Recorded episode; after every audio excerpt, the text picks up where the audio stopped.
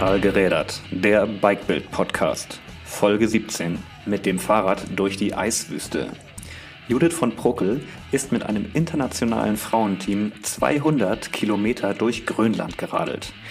Ich habe mit Judith darüber gesprochen, wie sie sich in ihrer Wahlheimat Singapur auf ein Rennen in der Arktis vorbereitet hat und welche Herausforderungen sie unterwegs bewältigen musste. Mein Name ist Lennart Glocke und ich wünsche viel Spaß beim Zuhören.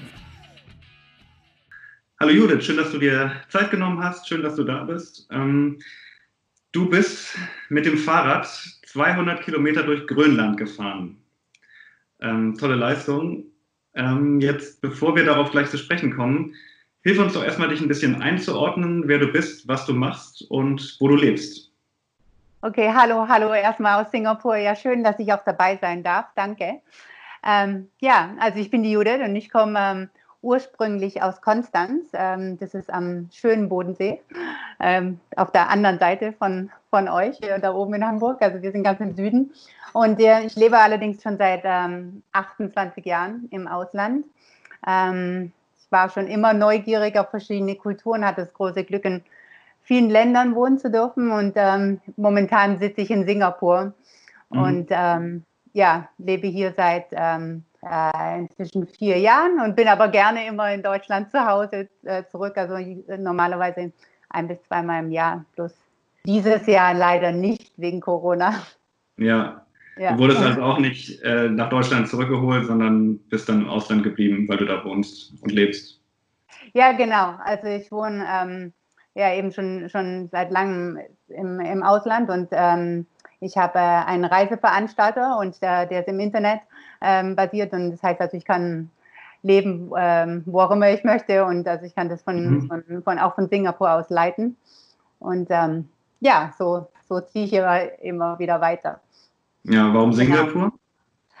Ähm, ja, also ich, hab, ich hatte schon mal hier vor 20 Jahren gelebt. Also ich bin ähm, äh, damals nach dem Studium habe ich ein Trainee-Programm in der Werbeagentur in Singapur gemacht bei der Lintas.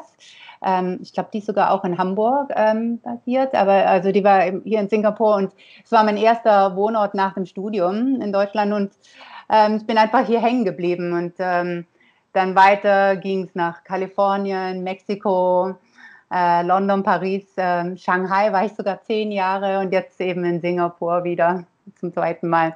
Ja, es gefällt mhm. mir ganz gut hier, so dieser, dieser kleine Inselstaat. Äh, ganz nett. Ja. Heiß, heiß immer heiß. Ähm, du hast ja im Winter diesen Jahres eine lange äh, diese Radexpedition in Grönland gemacht. Vielleicht nur vorweg gefragt, ähm, hast du eine besondere Beziehung zum Radfahren? Ähm, insbesondere ja, weil du durch Reisen wahrscheinlich auch eher weniger auf Fahrrädern sitzt, sondern eher woanders. Ähm, oder ist das für dich eher so was Nebensächliches? Ähm, nee, also ich bin, ich bin ja am See aufgewachsen und also wir sind also sehr naturverbunden und sportlich aufgewachsen, so in See- und Bergnähe. Und das habe ich auch weiterhin überall gemacht, egal wo ich ge gelebt habe. Also ich sitze immer gerne auf dem Rad. In Singapur ist es ein bisschen anders. Also ich kann hier, kann hier nicht äh, ein Fahrrad nehmen zu meinem, als täglichen Transport, weil wir einfach keine Fahrradwege haben hier in dieser, in dieser Riesenstadt. Aber aber wir machen viel ähm, auf dem Fahrrad, also Sport mit dem Fahrrad und, und mhm. also jede Woche gehen wir, ich glaube, also nächstes Wochenende wollen wir einmal um die ganze Insel fahren. Ähm, ich glaube, 100, 140 Kilometer oder so. Und ähm, ja, also, ähm, also, insgesamt die, die, die Insel ist ja nicht groß, also 50 Kilometer lang und 25 Kilometer breit. Ähm, mhm. Aber bin gerne und so oft ich kann auf dem Fahrrad auf jeden Fall. Ja. ja. Kriegen die, kriegen die das auch so ein bisschen Ansätze mit, so vom Fahrrad als Verkehrsmittel oder ist das eigentlich Selbstmord da? Ja, man muss halt schon früh los. Also es gibt, wie gesagt, keine Fahrradwege, nur so in den Parks und, und am Strand entlang. Ähm, man muss früh los und halt vor allem am Wochenende, wenn, wenn wenig Verkehr ist und dann gleich um 5 Uhr, 6 Uhr morgens ähm, ja, geht, geht's los und dann ist es auch nicht so heiß. Ja, ein bisschen mhm. gefährlich ist schon, aber, aber wenn man in so einer großen Truppe fährt, ja, mit 30 anderen, also es gibt hier viele, viele Fahrradclubs ja, oder, okay. oder Renn, Renn, ähm, Renngruppen, ja, und die, und die, die ziehen dann so gemeinsam im Pulk los, dann, dann fühlt man sich schon ein bisschen sicherer. Ja, das stimmt. Genau, in, äh, in Deutschland ist gerade Anfang Juni, in Singapur ist sowieso immer heiß. Lass uns über die Arktis sprechen. Genau. Ähm, es gab dieses Projekt in Grönland und ähm, 200 Kilometer, äh, Arctic Circle heißt das. Ja, vielleicht fangen wir an zu erzählen, was ist das, äh, warum, warum gibt es das, warum macht man das? Ähm, ja, also generell, warum haben wir das gemacht? Also ich, ich liebe halt sportliche Herausforderungen an ungewöhnlichen Orten der Welt und, ähm, und Grönland zählt auf jeden Fall als ein sehr un ungewöhnlicher Ort und das auch noch im, im Winter. Ähm, und ich versuche so jede, alle ein bis zwei Jahre eine Expedition zu machen, die mich ähm, sportlich und auch geografisch ein bisschen reizt und noch dazu vielleicht noch einen Charity-Aspekt hat. Und ähm, ja, so diese spezielle Grönland-Expedition mit einem reinen Frauenteam zu unternehmen, hat dann auch noch meinen Pioniergeist angesprochen denn ähm, es hat noch nie ein weibliches Team ähm, diesen Arctic Circle im Winter befahren oder geschafft. Und ähm, ja, die, die Reise wurde von einer Freundin von mir ähm, organisiert. Äh, die Freundin heißt äh, Christine Amour-Levar und sie hat einen NGO, der heißt Her Planet Earth hier in mhm. Singapur. Sie ist ähm, Philanthropin und unterstützt mit jeder Reise auch ähm, verschiedene Non-Profit-Organisationen und ähm, wir haben eben für diese Reise ähm, Spendengelder für UN Women gesammelt, um mhm. Programme für den Klimawandel benachteiligte Frauen zu unterstützen. Ja, und ähm, ja, war eine ja. gute Herausforderung, wahnsinnig schönes Erlebnis. Wir haben auf den, auf den Charity-Aspekt äh, gesprochen. Wie funktioniert das genau? Also erstmal vielleicht, was ist das genau für ein Programm, also vom Klimawandel betroffene Frauen und ähm, wie wird dann genau da äh, Geld gesammelt, sage ich ja. jetzt mal? Ja, also die ähm, UN Women hat, ähm, die sind in London basiert und die haben, äh, die haben verschiedene Programme, wo sie ähm, äh, äh, also diverse Projekte auf ganzer Welt unterstützen und wir haben uns einfach die Projekte rausgesucht, die ähm, vor allem Frauen unterstützen, die durch eben Klimawandel benachteiligen, also zum Beispiel in Bangladesch oder Nepal durch, durch ähm, Erdrutsche oder Überflutungen, äh, so dass sie einfach ähm, wieder wirtschaftlich auf die Beine kommen. Und ähm, äh, wir haben, wir haben eben ja überall Klinken geputzt und Freunde und Familie ähm, an, äh, ja, mobilisiert und ähm, ge kräftig gesammelt. Wir haben Events organisiert, ähm, ja, verschiedene Auktionen gemacht und so und, und haben 50.000 Dollar eben dann zusammengekratzt und, und das dann eben gespendet. Mhm. Kurz für unsere Zuhörer, wo kann man sich da informieren, wenn man mehr wissen möchte? Ähm, äh, äh, bei, bei UN Women, aber jetzt muss ich die, die, die Webseite nachher genau, genau raussuchen, den, den, den okay. Link kann ich dir Verlinken den nach. Wir in den äh, Kommentarbereichen oder da unter. Ja, ja. ja, okay, ja. Die Freundin, diese Freundin von dir hatte das organisiert und ähm, da waren ja aber noch mehr Mitstreiterinnen dabei. Das war ja ein Frauenteam. Wie viele wart ihr? Mhm. Wir waren insgesamt zehn, also es war eine ganz lustige und bunte Gruppe von zehn Frauen aus, aus der ganzen Welt. Ähm, genau gesagt, also wir waren zehn, aber äh, neun, äh, neun verschiedene Pässe von Singapur, Frankreich, Spanien, Sri Lanka, Philippinen, England, Dänemark, Brasilien, Kanada und, und ich aus Deutschland mhm. präsentiert. Ja, und ähm, viele von uns wohnen allerdings in, in Singapur und deswegen konnten wir natürlich schön als Team auch zusammen trainieren und ähm, auf ein gemeinsames Ziel äh, zu, zu arbeiten. Ja. Mhm. Und wie trainiert man in Singapur, um in Grönland Rad zu fahren? Ja, ja, also es ist nicht so, nicht so ganz so einfach, ähm, vor allem weil, weil man sich natürlich auf diese extremen Wetter- und ähm, Bedingungen und auch das Terrain vorbereiten muss.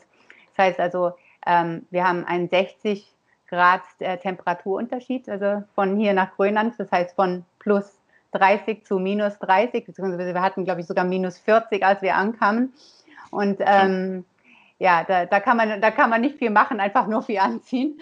Ähm, und, ähm, und Fahrradfahren, ja, also wir haben keine Berge hier.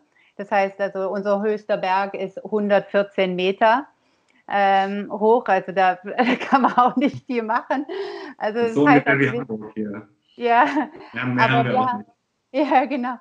aber und äh, Mountainbiking ist auch nicht viel drin. Aber was wir haben hier, wir haben Strände. Und ähm, wir sind äh, oft auch an den Strand gefahren und wer jemals schon mal auf dem Strand ähm, Fahrrad gefahren ist, der weiß, das ist, das ist echt ein Killer. Also ein paar, paar Kilometer reichen dazu schon. Ähm, außerdem wohne ich im 30. Stock. Das heißt, ich bin ein paar Mal am Tag raufgelaufen und dann wieder mhm. mit dem Lift runter, äh, um mir die Knie zu schonen und dann wieder rauflaufen und dann wieder runter und das halt mit Rucksack. Und ähm, dann haben wir jede Woche noch ein bisschen Krafttraining gemacht und ähm, Spinning Classes und ja, dann, dann das, das hat dann schon gereicht. Das und, und einfach eine ein gute Stimmung und ja, einfach, okay. wie sagt man, Mind over Matter. oh. wie, ähm, wie, wie lange habt ihr euch da insgesamt darauf vorbereitet? Also ich hatte mich ein Jahr vorher angemeldet, aber klar, man, ähm, ich meine, ich mache regelmäßig Sport, ich mache sowieso fast jeden Tag Sport, aber, aber dann so richtig, also spezifisch für die Reise vielleicht vier, fünf Monate vorher. Ähm, wir hatten dann auch, wurden auch gesponsert hier von einem, von einem ähm, Fitnessstudio und, und die haben uns dann eben spezielles also Krafttraining und auch ähm, ähm trainiert. Und ich habe nochmal einen Halbmarathon nochmal gelaufen und äh, einfach, ja, damit ich einfach fit bin. So, so ein, vielleicht ein halbes Jahr, würde ich mal sagen. Ja. Sportliches Multitalent auf dem Weg quasi. Ja, ja, ja. Wir haben es versucht. es war trotzdem so sau schwer. Also viel schwieriger, wie ich es mir je vorgestellt hatte. Ja. Ist das, ist das allein ein Problem von der Kälte oder was kommt da noch so dazu? Ja, ja, also ich meine, ähm, so, wir haben ja eine 200 Kilometer lange Etappe gehabt und das heißt, also wenn man es runterbricht auf ähm, also die, ähm, eine Woche, das heißt, wir sind jeden Tag zwischen 22, ich glaube, das kürzeste war 22 und das längste war 60 Kilometer, haben wir zurückgelegt und das hört sich erstmal nicht so viel an, aber auf Schnee und Geröll und Schlamm und Eis ist es wirklich eine relativ schwierige Sache. Ähm, das Terrain hat sich ständig verändert. Man musste sich wahnsinnig konzentrieren, darauf achten, dass man nicht runterfällt, was wir natürlich, das ist schon oft passiert. Wir sind oft auf die Nase geflogen. Mhm. Ähm, Aber im Schnee gelandet, nehme ich an. Ja, ja, okay, noch relativ weich gelandet, ja. Ähm, ja, und dass man auch mit dem Team überhaupt mitkommt, weil man will auch nicht, die anderen, also man hat zwar auf sich ähm, gegenseitig gewartet, aber man kann auch nicht so lange warten, weil es einfach so kalt ist. Und ähm, man soll weder schwitzen noch auskühlen. Und diese, ich glaube, die größte Herausforderung war einfach diese Temperaturregulierung, dass man ähm, einerseits diesen Körper nicht überhitzt und also wegen, you know, wenn man, wenn man da diese steilen Berge hochfährt und dann andererseits, wenn man, wenn man runterrollt wieder, dass man nicht erfriert und, und, und dass die Extremitäten eben auskühlen oder dass man Frostbeulen bekommt im Gesicht. Ähm, Mhm. Ja, so die, diese, dieser Balanceakt, der, der, das, das war ein bisschen schwierig. Aber ich denke mir, das ist so ein bisschen ähnlich wie, ähm, wie so Langlauffahren, äh, Langlauffahren in, in äh, extremen Temperaturen, ja, dass man einfach sich ja. körperlich so überanstrengt, innen drin. ja. Findet man dann irgendwann seinen Rhythmus so nach drei, vier Tagen? Ja, ja, auf jeden Fall. Ähm, ja, und einfach diesen Fokus auch, dass man sich wirklich, wirklich nur, also weil sie eigentlich wirklich für sich selber da ist. Man kann sich nicht unterhalten mit niemandem, sondern wirklich im Prinzip ist es ein Alleingang, ja? also für, für viele mhm. Stunden. Ähm, äh, man findet auf jeden Fall den Rhythmus bis zum nächsten Berg halt. Und an der nächsten Berg mhm. müssen wir eigentlich alle schieben. das, okay. das war wirklich zu schwierig, ja, im großen Schnee hochzufahren. Genau. Ja, was ich mich gerade gefragt hatte, wie, wie lange habt ihr denn da eigentlich Tageslicht um die Jahreszeit in Grönland? Ähm, weil wir waren ja im März dort, das heißt also, wir hatten schon so von, ich würde mal sagen, acht, acht bis acht oder acht bis sechs oder sowas hatten wir, ja, vielleicht okay. von acht bis sechs hatten wir, ähm, also relativ lange. Und die brauchten wir auch. Also für diesen äh, 60 Kilometer lange Etappe brauchten wir also die, die Stunden auf jeden Fall. Also wir sind, wir, wir sind sogar in der, in der Dunkelheit angekommen. Und das, das war schwierig, weil es gibt natürlich keine Straßen, keine Laternen, also keine Straßenbeleuchtung und er mit seinem kleinen Funzel äh, das, den Weg zu finden, das war nicht ganz leicht, aber ja, das gehört zum Abenteuer dazu. ja. Für die Zuhörer, die es nicht sehen können, ich bin gerade über Skype, also wie schon angekündigt, mit Halbmarathon mit einer dünnen, sportlichen Frau ähm, verbunden. Ähm, was gab es denn da abends zu essen und ähm, war das irgendwie auch, ähm, habt ihr euch da noch irgendwie ernährungstechnisch drauf vorbereitet oder ähm, einfach Hunger, Hunger und dann gegessen? Äh, nee, also die großen Mahl die zwei großen Mahlzeiten waren Frühstück und, und Abendessen. Mittags ähm, haben wir wirklich vielleicht für maximal vielleicht fünf Minuten oder zehn Minuten einen Stop gehabt, eine, ganz kurz eine, eine heiße Suppe runter, runtergeschluckt und ein paar Schokoladenriegel. Ähm, aber zu mehr war einfach nicht drin. Ähm, wir hatten keine, keine Zeit für eine längere Pause und es war einfach zu kalt. Ähm, morgens ging es halt los mit so richtig, also ja, ähm, Omelette oder äh, mhm. und Bacon und also so ein richtig herzhaftes Frühstück. Und am Abend ähm, haben wir auch richtig herzhaft gegessen. Und das, äh, das Essen wurde alles äh, vorbereitet von unserem lokalen Guide, der uns begleitet mhm. hat. Ähm, beziehungsweise wir hatten, wir hatten eigentlich drei Begleiter, also einmal ein Guide und, und zwei Grönländer, die mit dem, mit einem, ähm, wie sagt man, Support ja, äh, mit dem Fahrzeug ähm, voraus oder hinterher oder vorausgefahren sind. Ähm, einer ist vorausgefahren, weil er die Hütte auch blockieren musste. Ja, weil die Hütte kann man nämlich nicht reservieren. Das heißt also, wer zuerst kommt, mal zuerst. Und wenn die Hütte voll ist, dann kann man auch darauf nicht übernachten. Und es gibt auch keine andere Hütte, dann muss man im Zelt Wie viele schlafen. Leute sind da noch unterwegs? Ähm, es waren noch ein paar andere, ähm, äh, sag mal, äh, Mascher mit, mit den Schlittenhunden unterwegs. Mhm. Aber sonst, sonst eigentlich keiner. Aber wenn die natürlich die Hütte belegt haben und die Hunde schon da sind, mhm. dann, dann ist erstmal voll. Und ähm, ja, ich glaube, an zwei Nachten müssten, müsste, mussten die, die halbe, äh, das halbe Team im, im Zelt schlafen, was natürlich eisig kalt war. Ähm, und ähm, ja, das ist ein Selbstversorgerhütten, das heißt also, der, äh, unser grönländische äh, Guide hat äh, die Lebensmittel mitgebracht und hat dann für uns gekocht. Netterweise. Okay. Mhm. Ja, das war super. also ihr hattet auch schon richtigen Support und alles dabei. Ähm, hattet ihr da auch so, ähm, also auf, auf, technischer Seite mal gefragt, so mit den Fahrrädern, so, es waren ja so richtige Fatbikes, also richtig breite, mhm. breite Reifen. Ich glaube, mit genau. was anderes kommt man da auch gar nicht, gar nicht von A nach B. Ja. Ähm, war da sonst irgendwie Spezialmaterial im Einsatz oder waren das in Anführungsstrichen normale Fatbikes? Nee, das, war, das waren ganz normale Fatbikes und ähm, ähm, der unser ähm, grönländisches äh, Guide, der hat, der hatte schon die ganzen, seinen ganzen Werkzeug und alles dabei, aber es ist nicht kaputt gegangen. Mhm. Ähm, die Fatbikes sind ähm, eingeflogen worden von, von der Schweiz. Also die sind die mit, sie waren mit im, im Flieger und ähm, es ist ähm, ja nichts kaputt gegangen, Gott sei Dank. Und ja, das, also von der Seite ist alles glatt gelaufen. Mhm. Ja. Ähm, das, äh, klingt ja immer so nach so einer riesigen Tortur und eigentlich die ganze Zeit ist man nur dabei, sich durch den Schnee zu wühlen. Gab es denn auch schöne Momente? Ja, es gab wahnsinnig viele schöne Momente. Ich weiß gar nicht, wo ich anfangen soll. Also es war, ähm, also die, diese, diese Landschaft, diese unendliche Weite, dieses ewige Eis, dieses wahnsinnige Weiß, es ist einfach wie ein anderer Planet. Ähm, es ist so, wie ich mir das früher im Märchen die Schneekönigin vorgestellt habe. So genau so ist es. Mhm. Ähm, also ich war auch vorher schon mal in der Arktis und auch in der Antarktis und ähm, habe aber die nicht solche großen Strecken im Inland ähm, äh, hinterlegt und auch nicht so intensiv, weil wir, wir einfach nur mit dem Boot, also nur in Anführungsstrichen mit dem Boot dort waren.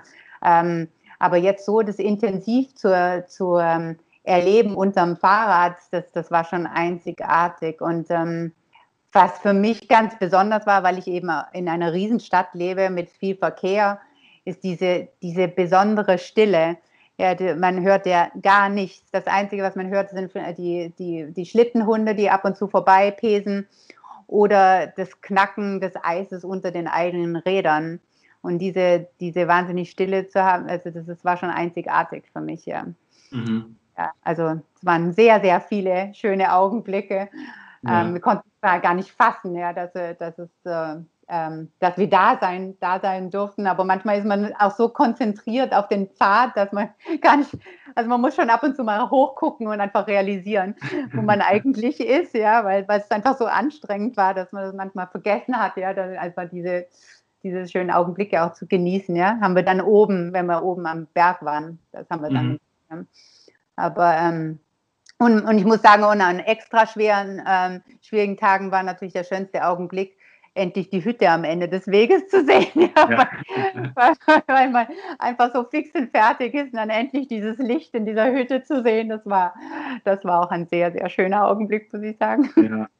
Wie war da so über die Dauer die Stimmung im Team? Also äh, gab es da auch mal so, so maulige Tage, wo keiner mehr Lust hatte oder war das eigentlich so, man zieht sich gegenseitig hoch? Ja, also maulige Leute äh, gab es überhaupt nicht, hätten wir auch nicht mitgenommen. Also ich glaube, ähm, ich glaube sogar wahrscheinlich noch, also das Kriterium, da mitzukommen in diesem Team, ist wahrscheinlich, also der, das wahrscheinlich die Mentalität oder wie sagt man, die Laune ist noch wichtiger wie der, wie die, wie die eigentliche sportliche Leistung. Mhm. Und ähm, dass man einfach eine gute Einstellung hat. Also wir haben, also es, es war trotzdem schwer, aber wir haben trotzdem wahnsinnig viel gelacht und, und uns gegenseitig gezogen und ermutigt und ähm, wir hatten nur gute Stimmung zum Glück und ja, muss auch so sein. Ja. ja. Wenn, wenn ich jetzt das höre und, und auch Bock darauf bekomme, kann man, kann man sowas buchen oder kann man da, kann man das selbst organisieren oder wie hoch ist da so die Hürde? Also ähm, Führer ansprechen oder die einen da diese einzelne Tour ja. machen? Ja, also ich glaube, dass diese, ähm, äh, unser ähm, grönländisches Team, die könnten auch eine Gruppe zusammenstellen. Und jetzt, wo sie es auch schon mal gemacht haben, also und die war, die kann ich auch sehr, sehr empfehlen. Die war, das waren ganz, ganz, ganz tolle, ähm, ja, ganz, ganz tolle Leute. Also die haben uns wirklich ähm, ähm, es so bequem wie möglich gemacht uns sehr, sehr unterstützt. Die waren lustig, die waren ähm, ja eine ganz tolle Truppe. Die kann ich ger gerne empfehlen. Äh, ich glaube, man müsste schon eine Gruppe zusammenbringen, also als Einzel. Ähm, äh, Radler äh, lohnt sich das wahrscheinlich nicht, weil man eben schon ein Team äh, dahinter braucht. Man kann nicht einfach das ähm, äh, selber losradeln. Aber ich denke mal, wenn man fünf, fünf oder zehn Leute hat oder sowas, also mhm. ja, es ist auf jeden Fall, es ist, es ist schon machbar. Es ist nur einfach also sehr anstrengend. Ja, man kann nicht die Kilometerzahl sehen. Also 200 Kilometer, wie gesagt, ist, mhm. ja normalerweise kein, kein großer Weg, aber, aber in den Verhältnissen schon. Ja. ja. Mhm. Hast du, wie, wie, fertig warst du danach, als ihr dann im, im, Ziel warst? Wir waren fix und fertig, aber, aber auch auf der anderen Seite so, äh, so emotional und so, weil, weil wir eben auch das erste Team waren, die das geschafft hat und, und ja, diese Euphorie und ähm, ähm, ja, dieses Glücksgefühl ja, war viel größer wie, wie, wie die, die körperliche Anstrengung, aber, aber wir waren schon sehr, sehr froh, wieder in, in einem Bett zu schlafen, eine mhm. Dusche zu haben, ähm, ja, Hot Springs, eine Sauna, also das war, das war natürlich schon eine, eine, ein große, großer Luxus am Ende des Weges. Ja, das kann ja. ich mir gut, gut vorstellen. Ist das so, so vergleichbar mit so einem so zum Beispiel so ein Halbmarathon oder so irgendwo oder so ein Radrennen oder irgend so eine Geschichte, wenn man da ins Ziel kommt, oder ist das vielmehr so ein irgendwie so ein Langstrecken, äh, also ist das, ist das vergleichbar? Ja, es ist auf jeden Fall vergleichbar. Ich meine, dieses, dieses, dieses Gefühl, dieses Sense of Achievement, dass man angekommen ist und dann vor allem, dass man es als Team gemacht hat, ist, ist, ist es wahrscheinlich vergleichbar. Es ist nur, nur dass natürlich eine Halbmarathon ist eine Sache von zwei, je nachdem eineinhalb bis zweieinhalb Stunden. Ja. Und das war ein, ein, eine ganze Woche und dann natürlich und das plus das ganze Training. Also es, es war halt so eine lang, so ein, so ein Langzeitprojekt und da ist natürlich das, ähm, ich glaube, das Gefühl noch mal viel, viel größer. Mhm. Ja, aber ja. Inwieweit war das nochmal dadurch besonders, dass ihr quasi nur Frauen wart? Also äh, wie sehr liegt dir dieses äh, Thema am Herzen und inwieweit hat das äh, Frauenteam das auch besonders gemacht? Ähm, also wir lassen unsere Männer immer zu Hause eigentlich für solche Sachen, aber, aber ähm, ich weiß nicht, also ähm, oh Gott, wie soll ich das jetzt ähm, beantworten, damit ich hier nicht in irgendwelche Probleme bekomme? Hm. Also ich glaube, so, so, so einen Mädelstrip zu machen, egal wohin, ist schon immer irgendwas Besonderes. Und, und ich glaube, dass der Teamzusammenhalt und eine Frauengruppe einfach ähm, ja diese, diese Laune und diese Empathie, die ähm, die Frauen geg sich gegenseitig ausbringen und, und diese Unterstützung ist, ist, ist schon einzigartig. Und, und ich denke auch, dass, ähm, da, dass in einem Frauenteam nicht so viel Ego mitspielt. Also hm. es kommt, es geht nicht darum, dass jemand schneller ist oder der Erste ist, ganz und gar nicht. Es war völlig egal. Und ich könnte mir vorstellen, dass es einem gemischten Team oder in einem, einem Männerteam, dass das dass da vielleicht schon einige als erstes auf dem Summit stehen möchten oder durchs Ziel kommen möchten. Und das ist unter den Frauengruppen normalerweise nicht so. Jetzt weiß ich nicht, ob ich mich hier jetzt hier in, in die Enge, in die Ecke treiben lasse. aber, aber es ist, glaube ich, schon so. Ja, ähm, was steht denn als nächstes für euer Team an? Ähm, in der Kälte oder lieber, wo es wärmer ist? Ja, also das Team wollte äh, eigentlich jetzt im, im September eine Reise nach, ähm, nach Kirgistan machen, aber ich glaube, die musste jetzt erstmal aufgeschoben werden. Und ähm, ja, wegen dieser aktuellen Corona-Krise ist jetzt erstmal Couch-Traveling angesagt oder Armchair-Traveling angesagt. Aber wenn sich die Situation wieder ändert, dann ähm, denke ich gerade über eine Expedition nach Sibirien äh, nach. Ich würde gerne auf diese ähm, Jamal-Halbinsel fahren, ähm, um mit diesen äh, Nenets-Nomaden und ihren Rentierhunden, äh, Rentier, Rentierherden auf ihre jährliche Wanderung zu gehen. Das, das, das äh, ist immer im April. Das würde mich sehr, sehr reizen. Ich hoffe mal, dass wir das bis April wieder hinkriegen. Ja, das dann aber zu Fuß und nicht mit dem Fahrrad. Ja, ich glaube, man kann zu Fuß, mit dem Schlitten, mit dem Fahrer, also es gibt verschiedene Möglichkeiten oder mhm. vielleicht auch im Rentier, wenn man eins einfangen kann. Ja. Ist es so, ist es dann quasi wie Grönland da oder ist das nochmal was anderes? Ähm, also ich denke mir, topografisch ist es vielleicht ähm, relativ, relativ ähnlich, aber ähm, also man geht, man, diese, das, das ist so eine, so eine Rentiermigration, ähm, wie man es eben ja in Afrika eben auch diese die, die Migrations und, und, das ist eben nur die, die nördliche. Ähm, und mit, mit denen zieht man einfach mit und, und lebt in, in den Zelten mit, mit, mit den Nenets und, und ich glaube, das wäre kulturell und ähm, landschaftlich sehr, sehr spannend. Ja das, ja. das schwebt mir so vor. Aber jetzt mal gucken, ob wir da, ob wir, ob wir das mit Corona hinkriegen bis April nächstes Jahr. Ich hoffe doch. Ja.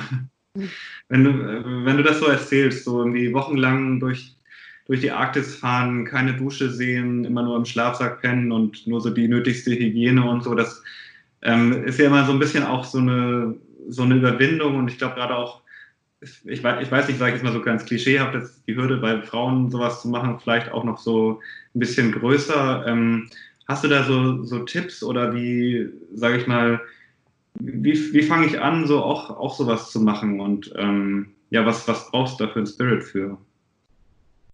Ähm, also erstens ist es so kalt, dass, dass sich keiner nach einer Dusche gesehnt hat. Ja, wer, unter der Woche, das ist jetzt wäre was anderes, wenn wir jetzt hier einen Trek durch Borneo machen, ja, wo man, wo man den ganzen Tag nur schwitzt und ähm, ähm, hier im Regenwald. Also ich denke mir, die Hygiene, ähm, also was eigentlich das, das Abstoßendste ist, ist, ist, sind die Toiletten, muss ich ganz mhm. ehrlich sagen. Ja, das sind, das sind auch so Selbstversorger-Toiletten. Man muss auch alles mitnehmen, was man da gelassen hat. Ja, also, ähm, okay. ja das sind sehr absolute Selbstversorger-Hütten. Man muss seine eigene Plastikdings rein, ähm, reinhängen und, und dann auch alles wieder mitnehmen. Und ähm, das hat aber sehr netterweise das grönlandische Team für uns gemacht. Also da mussten wir Frauen uns Gott sei Dank nicht so sehr drum kümmern. Mhm. Und ähm, ja, und in der Kälte ähm, riecht auch nicht so schlimm. ich mal so sagen. Ja, ja. Aber ähm, ja, ich glaube, mit der Hygiene, da darf man nicht so, so, so penibel sein und darüber nachdenken. Ähm, man gewöhnt sich schon dran und wir sitzen alle im gleichen Boot. Das, ist, das, mhm. das klappt schon. Man hat ja auch diverse Kleidungsschichten an. Genau, genau, genau, ja. Ähm, ja, lass uns doch noch mal ein bisschen über, über dich sprechen, was, was du sonst noch machst. Vielleicht kannst du ja noch mal äh, erzählen, was deine, du hast ja auch so eine, wie gesagt, du hast einen Reiseveranstalter, der ist Gourmet on Tour, wenn ich das richtig verstanden ja. habe. Ja. Und ähm, da hast du ja auch, äh, erzähl doch mal, wie lange, wie lange gibt es das und ähm, was, was machst du da genau? Ja, also ich hatte, ähm, ich war früher bei, äh, ähm, in, wir, bei dem Internetvertreiber ähm, Amazon.com, habe, ähm, mhm. da habe ich gearbeitet zuletzt und ähm, dann hatte ich mich vor 20 Jahren, ist es schon, selbstständig gemacht und habe einen Reiseveranstalter gegründet, in, äh, der ist in London basiert. Und ähm, weil da hatte ich zuletzt gewohnt. Und ähm, ja, wir spezialisieren uns auf kulinarische Reisen. Das heißt, ähm, also wir machen Kochkurse, Weinproben, ähm, ja, einfach kulinarische Reisen auf ganzer Welt. Ähm, Natürlich ist Europa wahrscheinlich am gefragtesten, also Italien, Frankreich, Spanien, Portugal, mhm. aber auch Marokko, Sri Lanka, Peru, also egal, überall, wo es gutes Essen gibt. Ähm, Grönland war nicht eine kulinarische Reise, muss ich sagen.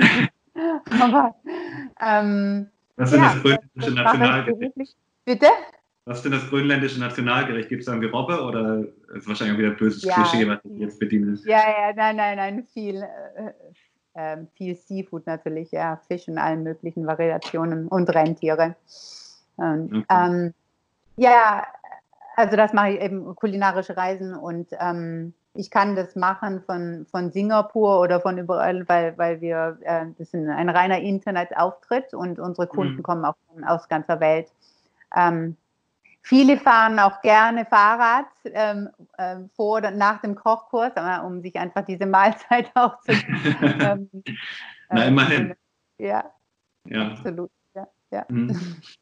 Hast du da so ein bisschen äh, so einen Einblick? Ähm, so Fahrradtourismus, ähm, ist, ist, wächst das gerade oder wie, wie ist da so die Entwicklung? Kennst du dich damit aus? Ähm, also ich weiß, dass momentan Fahrradfahren boomt. Und ich glaube, gerade vor allem durch diese Corona-Krise, mhm. also wenn ich hier aus, von Singapur ausgehe, hier, hier gibt es kein Fahrrad zu kaufen. Also man kann, es, es wird wirklich in Gold gewogen hier momentan. Man kriegt mhm. keins. Mhm. Alle, alle sitzen auf dem Fahrrad, weil man, weil man einfach, ähm, man durfte halt hier, äh, wir waren eben, äh, zwei Monate im Lockdown und man, man durfte gar nicht raus, außer spazieren gehen oder Fahrrad fahren. Und spazieren gehen in dieser Hitze ist einfach äh, äh, ja, nicht so spannend.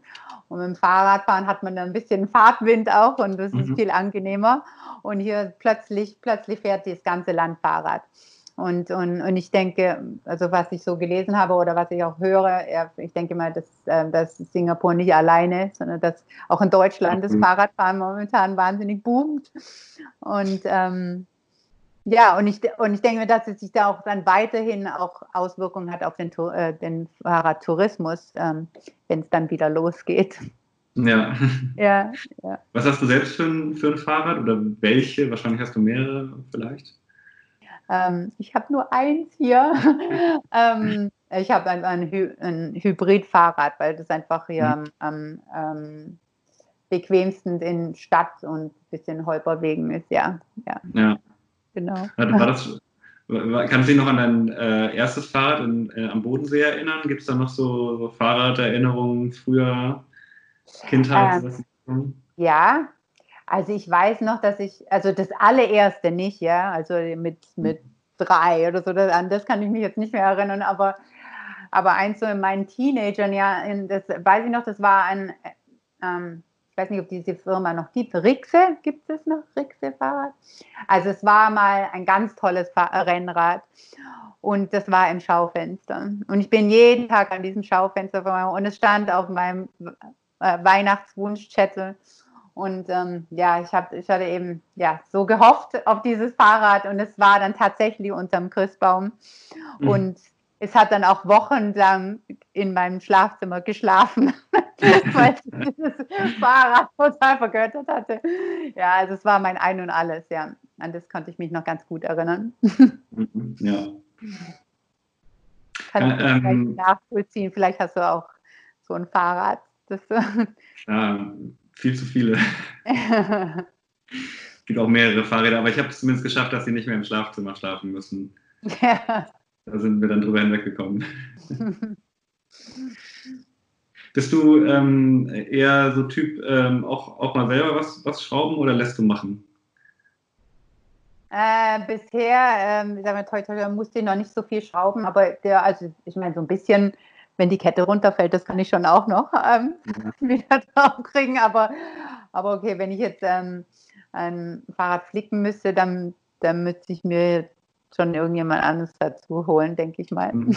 Okay. Ist bisher noch nicht passiert hier in Singapur. Vielleicht sind unsere Straßen einfach zu gut gepflastert und wir haben nicht so viele holprige Wege.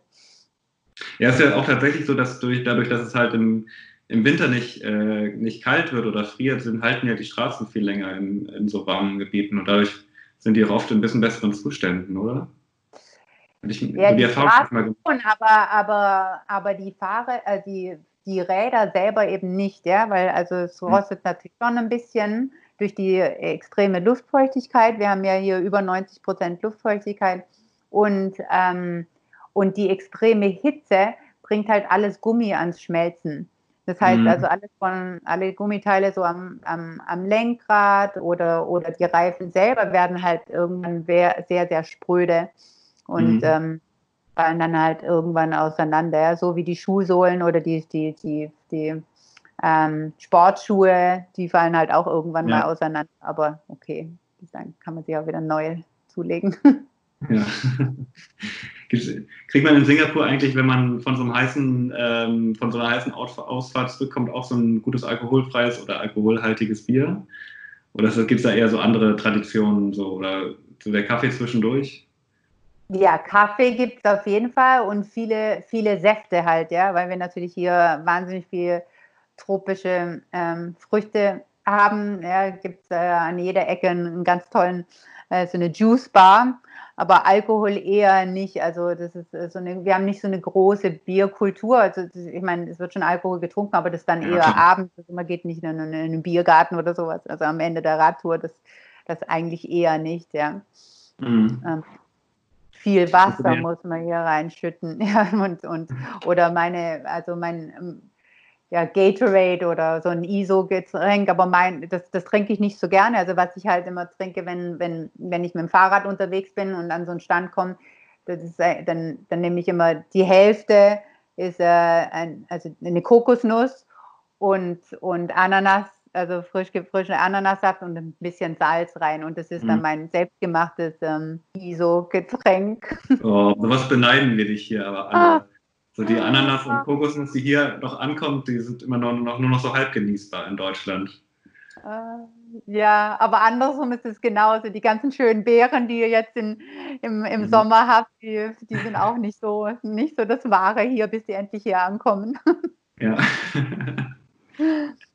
es war auf jeden Fall spannend, was du erzählt hast und ähm, ich ähm, wünsche dir viel Spaß bei deinen oder viel Erfolg bei deinen weiteren Projekten und ähm, du kannst uns ja gerne mal auf dem Laufenden halten, was, was du noch so angehst und auch gerne mal wieder Fotos schicken, die wir dann auch vielleicht mal in der Bikewelt drucken können. Vielen, vielen Dank und ähm, wünsche eine schöne Woche, einen schönen Sommer, schönes Radeln. Gerade ein bisschen für mich mit in Deutschland. Gut, vielen Dank, Judith. Ja, danke, danke, Lennart. Tschüss. Das war die 17. Folge unseres Podcasts Total gerädert. Für noch mehr Folgen klickt auf bikebild.de oder folgt uns auf Facebook und Instagram. Wir hoffen, es hat euch gefallen und wir freuen uns über Kritik und Ideen in den Kommentarspalten.